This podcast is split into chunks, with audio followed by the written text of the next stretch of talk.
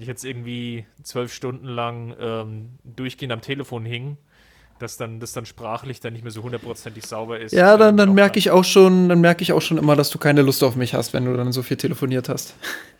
Da ist der Formaufbau ist dann da. Der wird es dann irgendwie noch, noch runtergepodcastet, aber die, die, große Leidenschaft ist dann nicht mehr da. Das geht ja schon immer los, wenn du im Vorgespräch dann sagst, so, heute eine knackige 20-Minuten-Folge.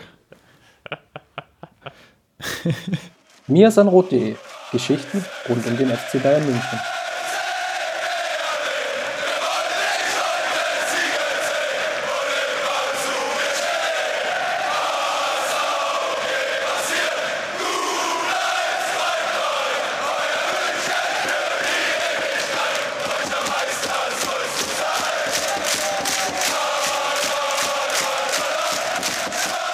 Servus, schön, dass ihr wieder mit dabei seid zum Mirsanrot Podcast, Folge 111. Ja, die Quersumme wären jetzt drei gewesen. Drei Punkte wollte der FC Bayern erzielen gegen Hoffenheim. Das ist nicht geglückt.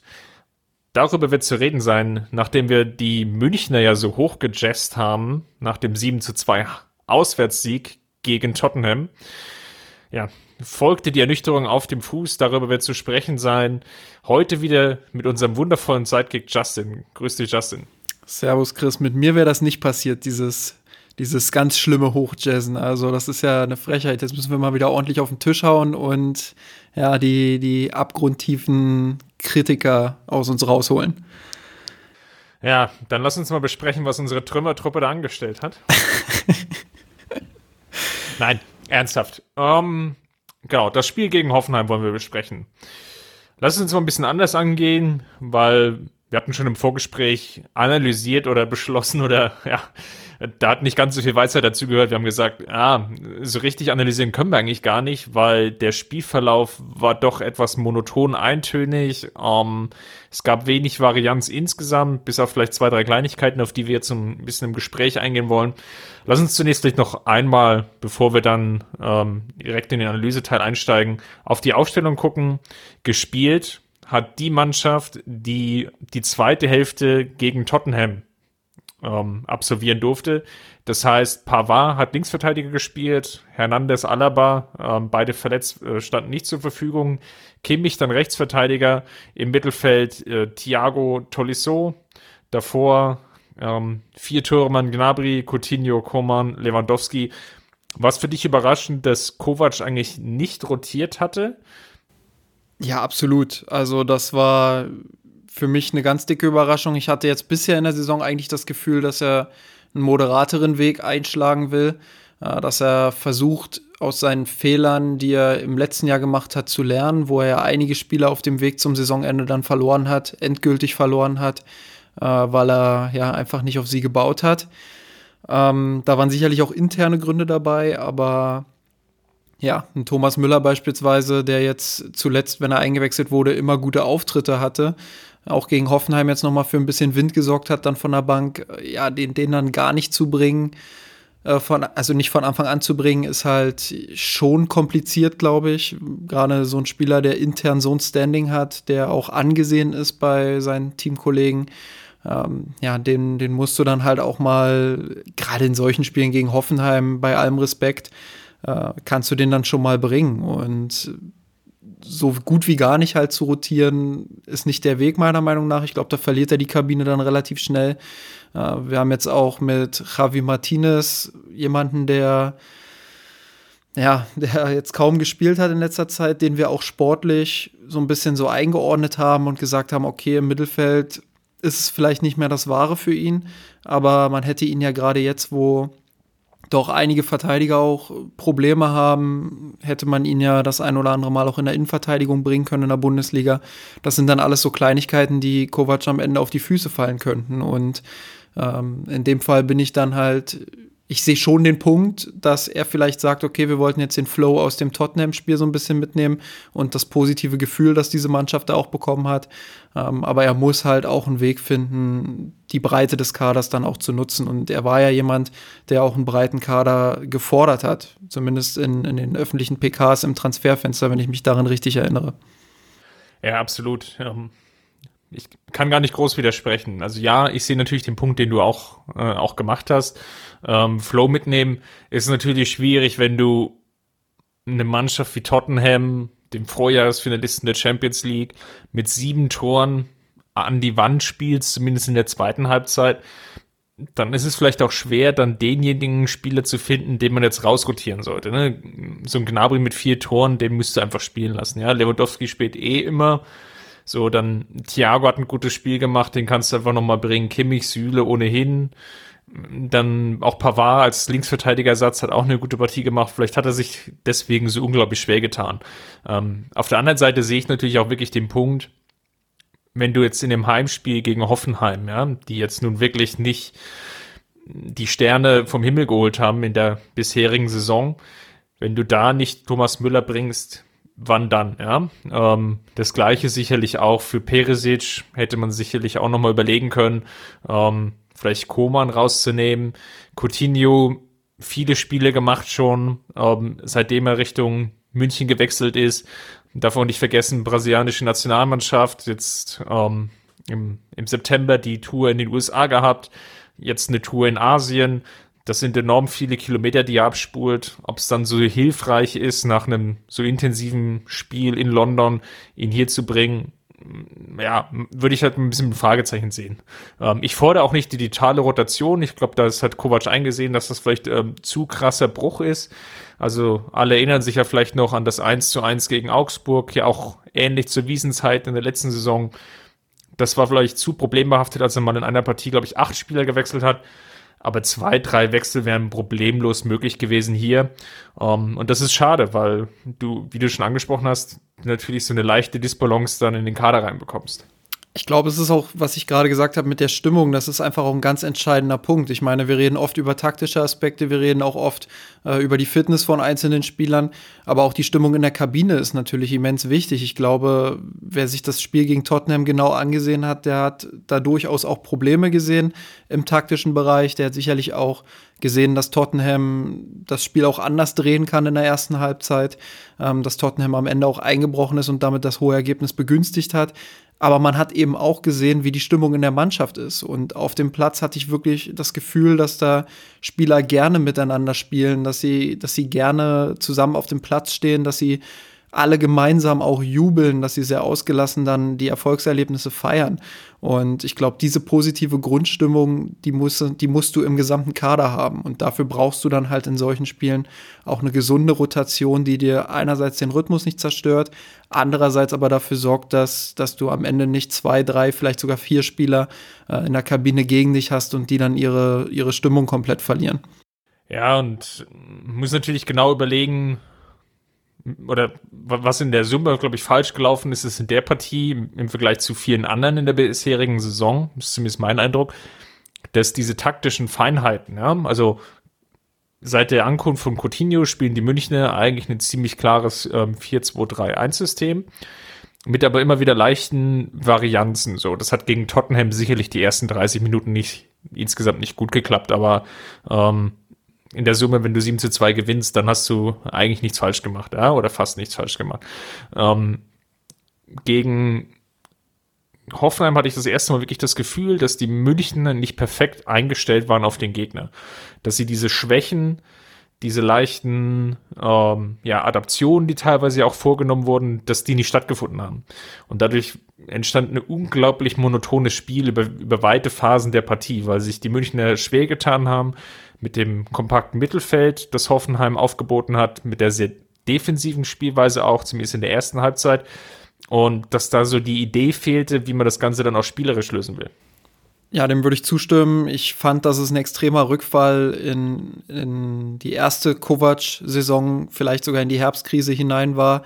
Ähm, ich will jetzt gar nicht irgendwie die Parallelen ziehen und sagen, in den nächsten Wochen wird es jetzt ganz schlimm. Dafür habe ich in den in den vorangegangenen Spielen zu viele gute Ansätze gesehen, aber es war schon ein enormer Rückschritt. Die Bayern haben wieder dieses klassische U in ihrem Spiel gehabt, haben die Flügel rauf und runter gespielt, haben hinten quer gespielt, haben nicht so wirklich den Weg in die Mitte gefunden. Äh, das lag einerseits daran, dass äh, Tolisso mal wieder keinen guten Tag erwischt hat, dass er in der Positionierung Thiago nicht unterstützen konnte. Ähm, Thiago selbst dadurch auch ein bisschen in der Luft hing. Und ähm, ja, und wenn du die Sechser dann nicht im Spiel hast, dann kriegst du Coutinho halt auch nicht richtig eingebunden. Und dann ist dein Zentrum zumindest schwierig, sage ich mal. Und dann spielst du eben eher über die Flügel, versuchst über die Halbraumunterstützung so ein bisschen was hinzubekommen. Ähm, und an der Stelle muss man dann auch Hoffenheim ein Lob aussprechen, ganz klar, bei aller Schwäche, die die Bayern da gezeigt haben. Ähm, haben die Hoffenheimer sehr gut verteidigt, sehr kompakt verschoben, schnell in die Räume verschoben, schnell auch für Überzahl gesorgt und bei Ballgewinnen halt äh, versucht dann ja auch Entlastungsphasen reinzubekommen. Also sie haben nicht konsequent nur hinten drin gestanden, sondern auch den ein oder anderen Nadelstich setzen können. Äh, ja, und die ein oder andere Phase gehabt, wo es dann Entlastungen gegeben hat für die Hoffenheimer. Ähm, an der Stelle deshalb ein Kompliment an eine Mannschaft, die bisher eine durchwachsene Saison hatte. Äh, so einen Tag erwischt man dann in München auch nicht immer. Und ja, die Grilic, Bayern. Geiger, Rudi hatten ein extrem gutes Spiel gemacht. Gerade Grillisch fand ich sehr, ja, sehr stark. Ja, also die haben im Zentrum auch dafür gesorgt. Es ist nicht nur diese taktische Einbindung, es ist auch der Fakt, dass, dass Hoffenheim ja diese fehlenden Prozente dann perfekt ausgenutzt hat und im Zentrum ja dann einfach auch gewissermaßen die Kontrolle ohne Ball hatte und mit Ball dann die richtigen Entscheidungen getroffen hat. Also deshalb an der Stelle den Gegner nicht ganz außen vor lassen. Auch da ein großes, großes Lob an die Hoffenheimer, muss man dann auch mal respektieren. Ähm, ich glaube, es ist auch ein entscheidender Punkt. Du hast nach einem 7-2 halt mental natürlich erstmal einen Höhenflug. Ähm, ich bin sicher, dass die Spieler gemerkt haben, dass das Spiel gegen Tottenham nicht perfekt war. Das hat man auch in einigen Aussagen gesehen nach dem Spiel.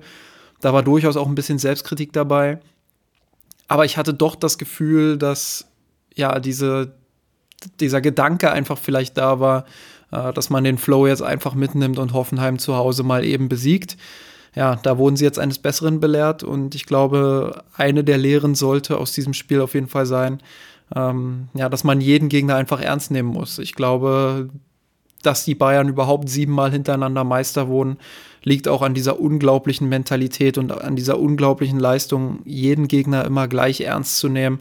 Ähm, ja, und dann halt auch diese ganzen kleinen Spiele zu gewinnen, diese ganzen Spiele, wo man denkt, dass die Bayern automatisch sowieso drei Punkte holen mit ihrer individuellen Klasse, dass sie die dann immer irgendwie auch meistens gewonnen haben. Äh, das war dann am Ende der Punktunterschied zu den Top-Teams in der Liga. Und ja, wenn sie das verlieren, wenn sie jetzt äh, gegen Hoffenheim Punkte lassen, wenn sie gegen Hertha Punkte lassen und wenn sich das immer mal wieder summiert, ähm, dann wird es schwierig in der Meisterschaft, beziehungsweise schwieriger als in den letzten Jahren. Ich glaube, das Spiel lag einfach auch ungünstig. Ähm, klar, du hast es jetzt schon angesprochen, die Fokussierung hat gefehlt nach dem 7 zu 2. Dann, was jetzt die Partie vor der Länderspielpause, Hoffenheim nicht so den guten Flow gehabt. Ähm, für viele Spieler bedeutet das jetzt, oder ja, ich will nicht sagen zwei Wochen Pause, ja, aber die deutschen Nationalspieler haben jetzt ein Test-Länderspiel, was sicherlich nicht ganz so wichtig ist von der Bedeutung her. Ähm, dann eine Partie, glaube ich, gegen Estland, wenn ich es richtig im Kopf habe das ist jetzt auch nicht das, wo man, glaube ich, ähm, sofort nachts um drei aufstehen würde und dafür brennt. Außer man und, heißt Chris. ich gucke natürlich, da schaue ich natürlich gerne mal rein. Das 4-4-2 der Esten ist immer interessant. Ähm, gleichzeitig auch die, die vielen französischen Nationalspieler, die jetzt auch, glaube ich, eher jetzt auch nicht die, die ganz großen Gegner haben. Ich glaube, Albanien und, und, und Türkei und Irland, äh, irgendwie so die, die, die Größenordnung oder die Preisklasse ähm, also jetzt auch kein Schwergewicht des europäischen Fußballs, was auf sie wartet. Und da fehlt einfach in der, oder fehlt einfach die Anspannung, glaube ich, über viele Teile der Partie. Dann nach dem Gegentor hatte ich schon das Gefühl, dass jetzt so ein, ähm, ja, nochmal so ein Wille dann da ist, ähm, die Partie dann auch zu drehen. Hat dann auch, glaube ich, mit dem Ausgleich gut geklappt. Ähm, da fand ich übrigens bemerkenswert und lass uns darüber mal sprechen. Kovac hat umgestellt auf eine Dreierkette. Genau. Um, ähm, man hat gemerkt, dass es, also die Idee war, glaube ich, gut und richtig. In der Ausführung hat es halt gehapert und äh, das defensive Umschaltspiel, ich will nicht sagen, ist zusammengebrochen, aber war, ja, war eigentlich nicht mehr existent, weil Ähm, viele Spieler überhaupt nicht mehr wussten, nachdem sie sich ja teilweise anders positionieren mussten im Raum, gerade im Mittelfeld, ähm, wie, wie laufen wir jetzt die Gegner am besten an und auch die Innenverteidiger, die dann noch auf dem Platz standen, hatten schon Schwierigkeiten, sollen sie jetzt aktiv verteidigen oder nicht, ähm, hatten teilweise auch große Räume zu decken. Das wirkte defensiv einfach nicht so abgestimmt. Ich muss sagen, ich fühlte mich in dem Augenblick so ein bisschen in meiner Meinung bestätigt, dass es ein ganz cleverer Move von Kovac und seinem Team war, Kimmich ins Zentrum zu ziehen in den letzten Wochen.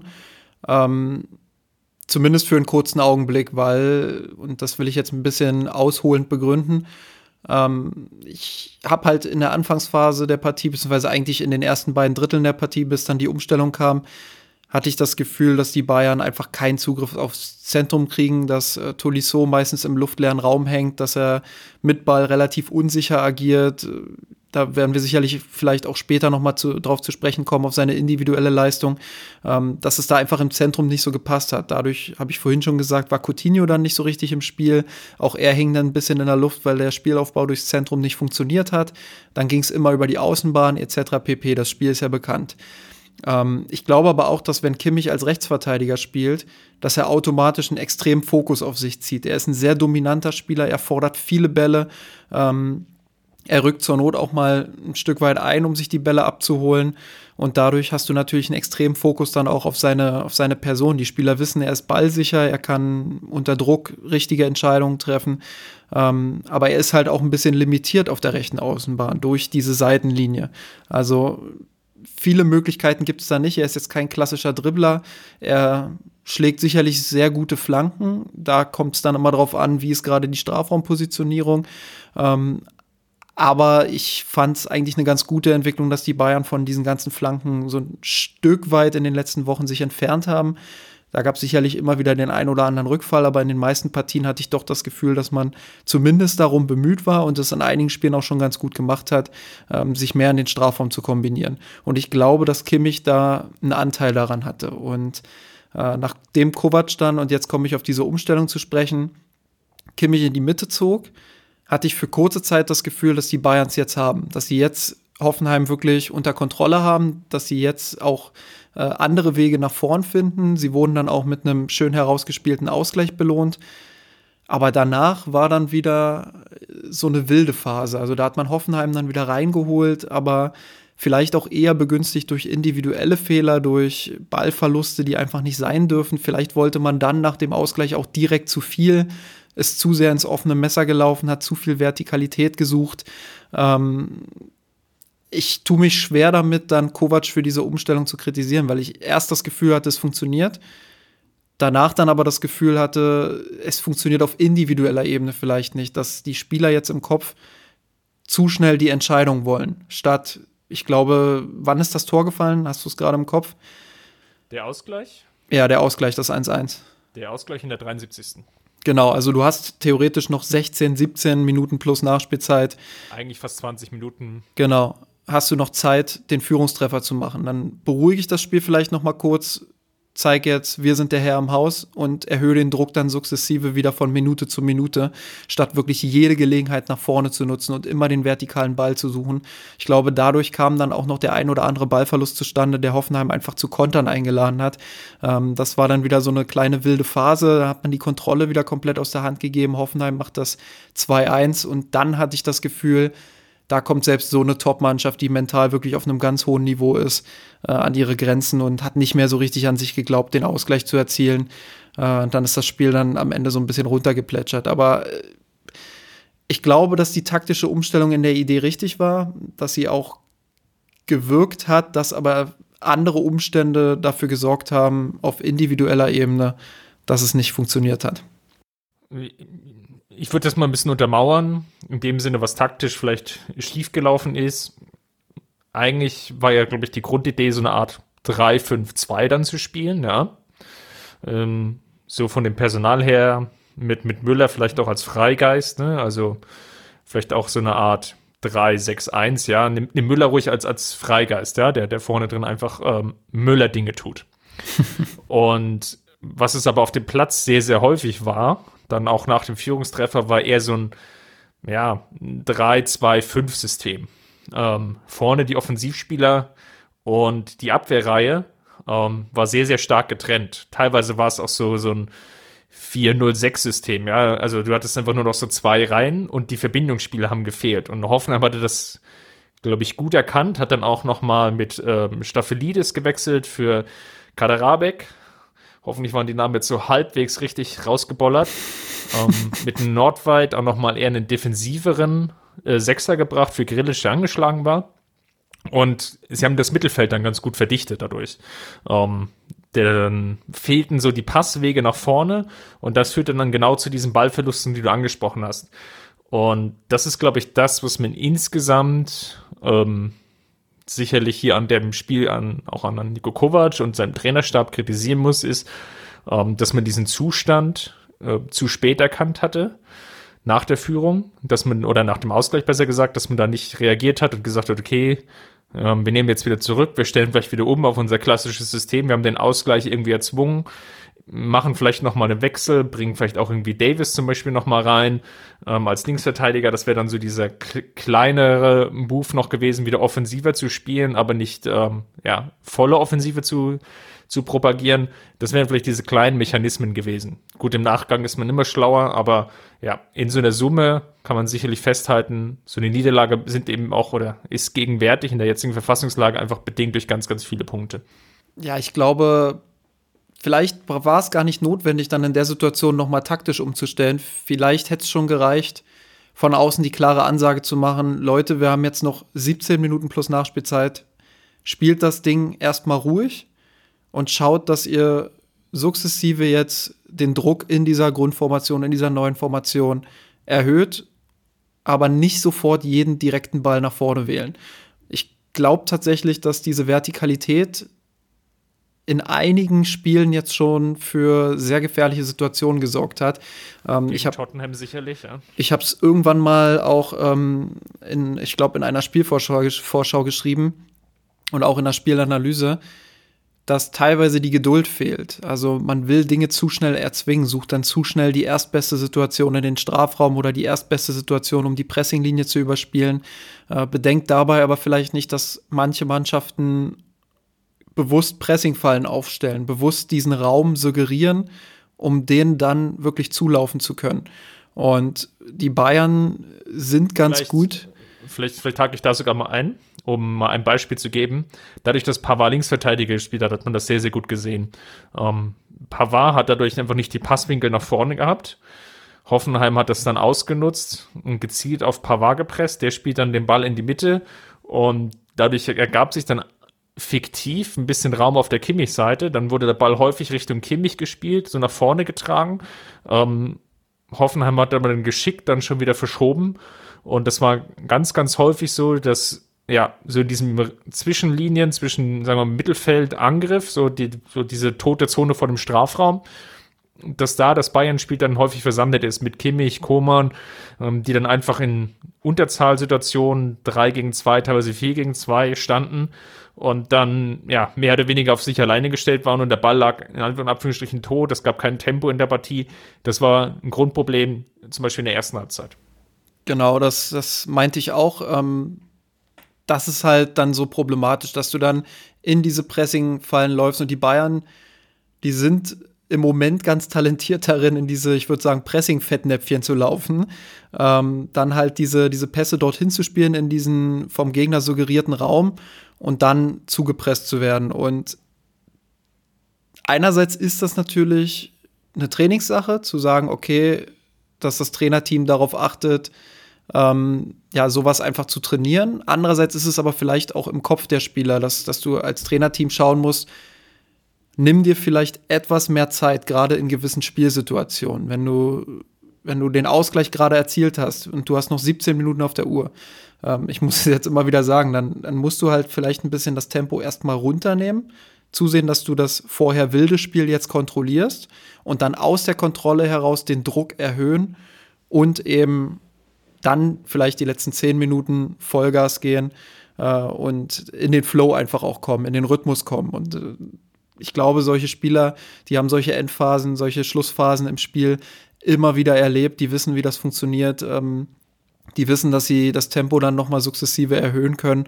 Äh, das hat man oft genug auch in der Allianz Arena gesehen und deshalb äh, ja, war ich ein bisschen enttäuscht davon, hm, dass die Mannschaft erst zu schnelles Tempo ging, beziehungsweise zu viel Vertikalität drin hatte und anschließend dann halt, nachdem das 2-1 für die Hoffenheimer gefallen ist, äh, ja, irgendwie gar keinen gar kein Stehauf mehr drin hatte, also einfach das irgendwie hat runterlaufen lassen. Lass uns nochmal auf einen Aspekt zu sprechen kommen, den ich auch in der Analyse, ich hatte die Ehre, den Spielbericht zu schreiben, mit, schon mit eingewebt hatte. Ach, daran lag's. ja, an irgendwas liegt's ja immer. um, ähm, die Partie gegen Paderborn, die zweite Halbzeit, Tottenham und jetzt Hoffenheim. Das waren zweieinhalb Spiele, in denen sechs Gegentore gefallen sind und Lukas Hernandez stand nicht auf dem Platz. In der Bundesliga gab es mittlerweile acht Gegentore in sieben Spielen, was sicherlich zu viel ist. Und auch hier ganz ähnliche Statistik. Sechs Gegentore, während Hernandez gefehlt hatte, nur zwei Gegentore, als er auf dem Platz stand. Ist Hernandez schon dieser heimliche Abwehrboss oder was macht er anders im Vergleich jetzt zum Duo Süle-Boateng?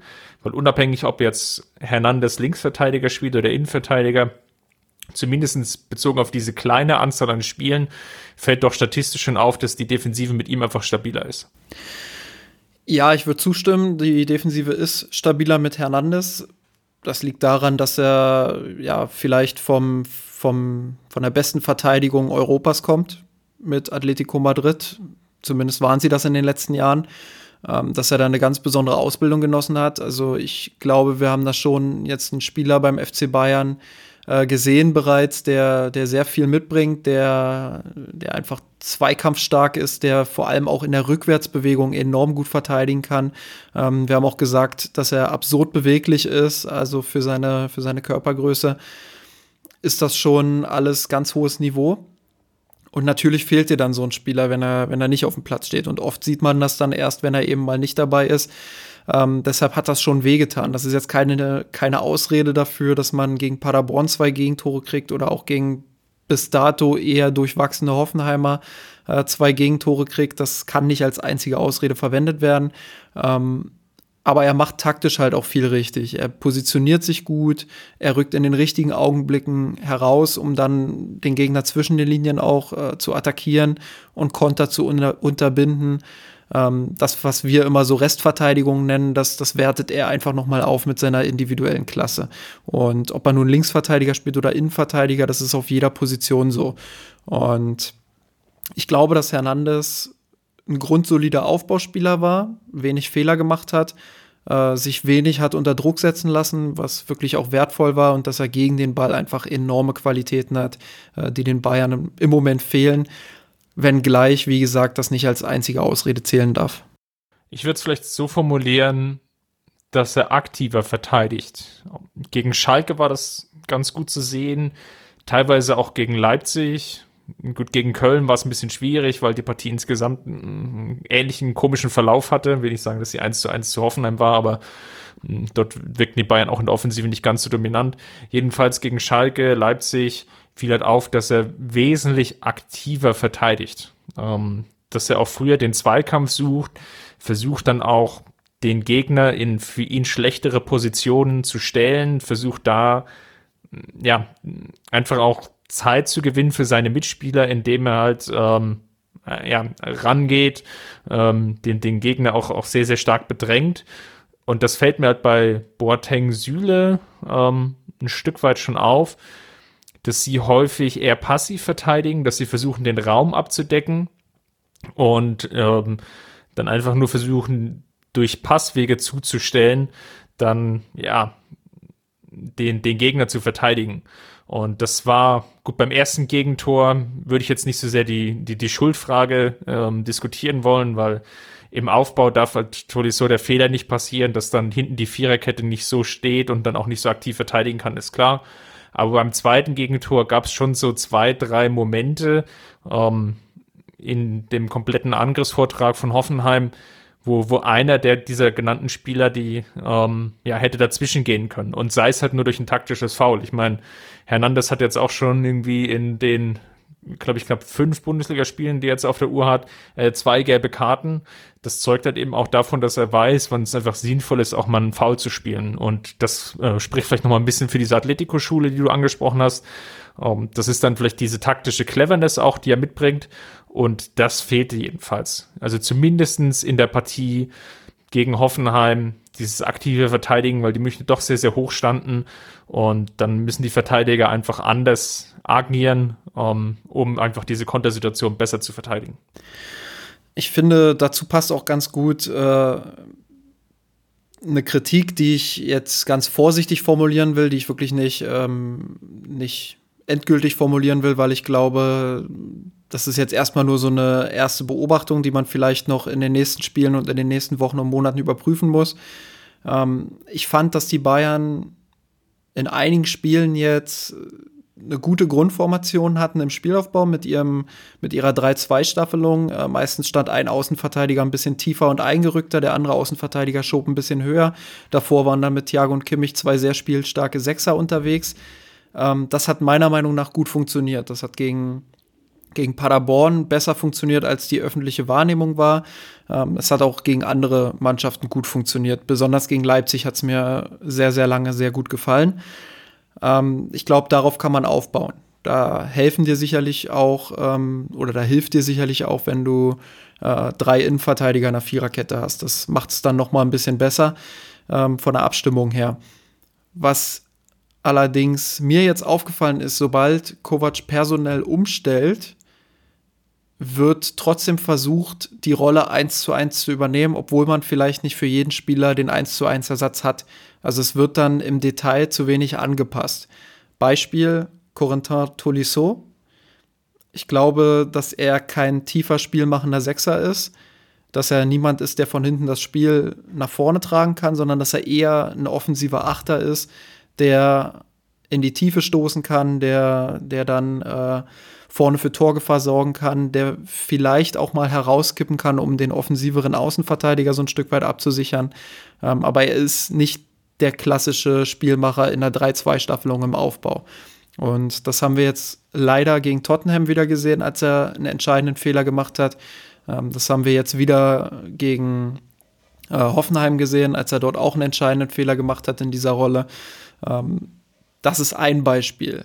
Und genauso könnte man vielleicht äh, bei, den, bei den Verteidigern argumentieren, ja, dass es dort ähnlich ist, dass, dass man dort vielleicht Spieler in Rollen bringt, wo sie sich nicht hundertprozentig wohlfühlen. Und das ist, wie gesagt, nur eine Beobachtung. Ich, ich werde mich da in den nächsten Wochen äh, ein bisschen ransetzen, gucken, wie sich das entwickelt. Aber Vielleicht ist das ein Problem, dass man ein gutes funktionierendes System hat und dann versucht, jeden Spieler dort irgendwie mit reinzudrücken. Dann lass uns mal die Partie abhaken und darauf schauen, auf unsere beliebt-berüchtigte Kategorie Gewinner und Verlierer der Woche. Dann fangen wir an. Ich bin wirklich, diesmal bin ich wirklich sehr gespannt. ich überlege gerade noch, ob ich den einfachen Pick nehme, den ich auch auf meinem Zettel zu stehen habe, oder ob ich irgendwas Extravagantes mache. Aber ich glaube, ich entscheide mich für die einfache Lösung und nehme äh, Robert Lewandowski. Der war diesmal nicht ganz so aktiv im Spiel, hat aber wieder sein Tor gemacht und hat einfach eine unfassbare Quote. Er ist, er ist die Lebensversicherung beim FC Bayern. Ähm, auch wenn er jetzt nicht äh, so extrem auffällig gespielt hat wie in den letzten Wochen, ist er für mich äh, erneut einer der Gewinner der Woche und ähm, ja, ich entscheide mich deshalb für ihn. Gut, wenn du dir so einfach machst, dann stehe ich dem natürlich nichts nach und entscheide mich für Kimmich ähnlicher Grund, würde ich sagen. Vielleicht ein bisschen einschiebend. Er war vielleicht neben Lewandowski der Spieler, wo ich wirklich das Gefühl hatte, er will diese Partie zu 110 Prozent gewinnen. Da war viel Leidenschaft drin, da war viel Emotionalität drin, da waren viele kleine Versuche auch, das irgendwie äh, noch in Richtung FC Bayern zu kippen. Da war er der initiale Motor. Und das sehe ich jetzt erstmal prinzipiell als positiv, dadurch mein Gewinner der Woche würde ich dir zustimmen. Ich glaube, Kimmich hat einfach auch auf mentaler Ebene einen riesen Einfluss auf die Mannschaft und ähm, man hat manchmal noch das Gefühl, dass er ein Stück weit überdreht, dass er vielleicht nicht immer ja, Vollgas gehen muss in dem Sinne, dass er manchmal halt wirklich bei, bei 110 Prozent ist, obwohl 100 Prozent in dem Fall vielleicht richtiger wären. Äh, ich weiß nicht, ob du verstehst, wie ich das meine, aber ähm, ja, manch, manchmal habe ich halt auch das Gefühl, dass er dann äh, die Kontrolle über sein eigenes Spiel verliert. Aber auch hier wieder aufpassen, das ist wirklich Kritik an einem ganz kleinen Detail. Also man hat manchmal halt so diese diese Phasen, wo man denkt, jetzt ist er ein Stück weit drüber, jetzt versucht er zu viel äh, und schadet damit seiner Mannschaft eher. Aber das sind dann vielleicht, vielleicht ist es mal eine Aktion unter 200 Aktionen oder so. Also das sind wirklich Details, die, die er dann noch verbessern kann, wo er wirklich noch an sein Limit kommen kann. Man vergisst ja auch immer ganz gerne, dass er noch ein sehr junger Spieler ist. Ähm, deshalb absolute Zustimmung auch gegen Hoffenheim wieder. War ich sehr beeindruckt, mit was für einer Einstellung der auf den Platz geht. Ähm, und wie er einfach auch versucht, das Spiel zu strukturieren, egal auf welcher Position. Dann kommen wir mal zu dem Verlierer der Woche. Jetzt sag nicht das ganze Team. da gibt es so viele. Ähm, ich, ich, ich tue mich echt schwer, ne? Also, ähm, eigentlich ist es Corentin Tolisso für mich, weil er jetzt wieder einen zweiten Fehler gemacht hat. Und es tut der, mir fast. Es tut mir fast weh, ihn jetzt jedes Mal äh, kritisieren zu müssen, aber es ist im Moment so. Und ich will wirklich schützend noch sagen, das, was ich gerade halt erwähnt habe, dass, dass er nicht in seiner Rolle spielt. Er fühlt sich da offensichtlich nicht wohl. Ähm, er kann in meinen Augen den tiefen Aufbau nicht unterstützen, zusammen mit Thiago. Äh, und deshalb äh, muss man da muss man da eine Lösung finden. Ja, dass man das anders integriert, dass man entweder sagt dann, ähm, wir kreieren diese 3-2-Staffelung dann anders. Tolisso spielt weiter vorne, dafür rückt dann ein Außenverteidiger ein oder ja, solche Sachen halt. Also äh, ich sehe ihn in dieser Rolle nicht gut aufgehoben und glaube, dass das eher noch zu, zu mehr Ärger führen wird. Äh, was mir wirklich Sorgen macht, ist, dass seine Entscheidungsfindung meiner Meinung nach schon mal deutlich besser war. Ähm, das kannst du halt nicht zurückführen auf eine Verletzung, glaube ich. Also das sind halt Dinge, die hast du drin oder du hast sie nicht drin. Und bei Tolisso habe ich im Moment eher das Gefühl, dass er sie nicht drin hat, dass er nicht immer die besten Entscheidungen trifft. Und das macht mir so ein bisschen Sorge, dass er da so ein generelles Problem hat. Aber ja, das wird sich auch erst in den nächsten Monaten so richtig zeigen. Ich werde es mal versuchen mit der Bayern-Abwehr, das habe ich ja indirekt bei Hernandez jetzt schon angesprochen. Vielleicht sogar mal namentlich. Ich will nicht Boateng alleine herausstellen. Ich fand Pavard als Linksverteidiger auch nicht besonders glücklich. Und würde zum Beispiel mal sagen, Pavard hatte eine Zweikampfquote von 43 Prozent, äh, Boateng von 55 Prozent. Und man hat sich eigentlich einer Stärke beraubt, die wir jetzt noch gar nicht angesprochen hatten in der Analyse. Nämlich, dass die Münchner in der ersten Halbzeit ein ganz gutes Pressing gespielt haben. Ähm, haben Hoffenheim zu vielen langen Bällen auch gezwungen.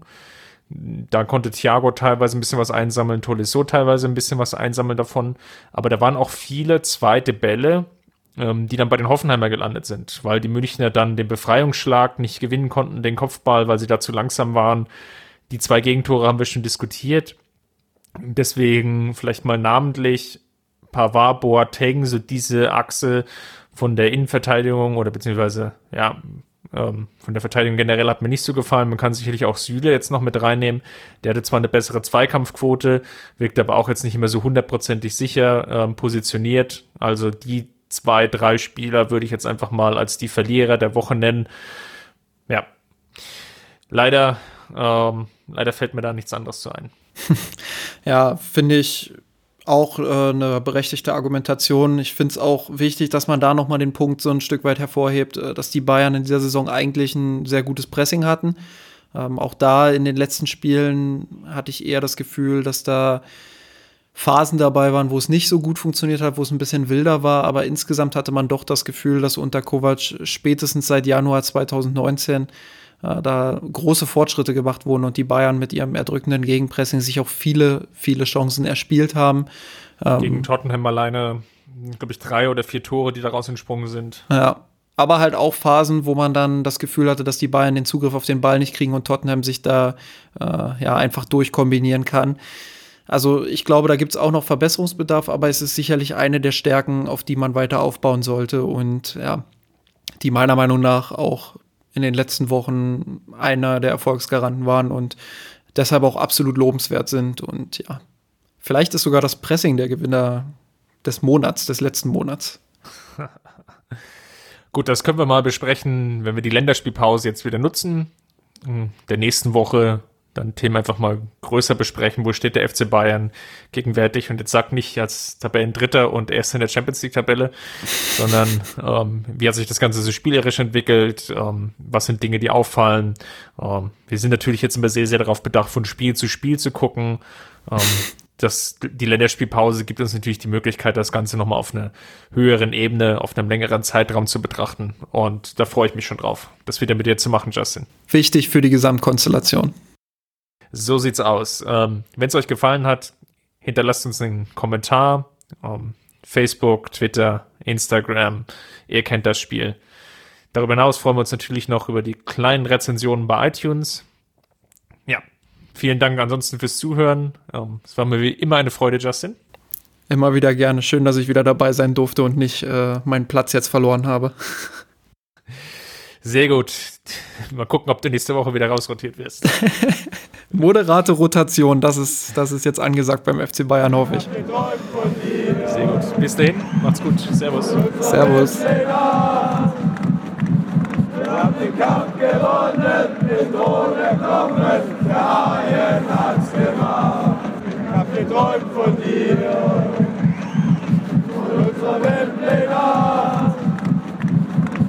den Kampf gewonnen, den Thron erklommen, der Haien hat's gemacht.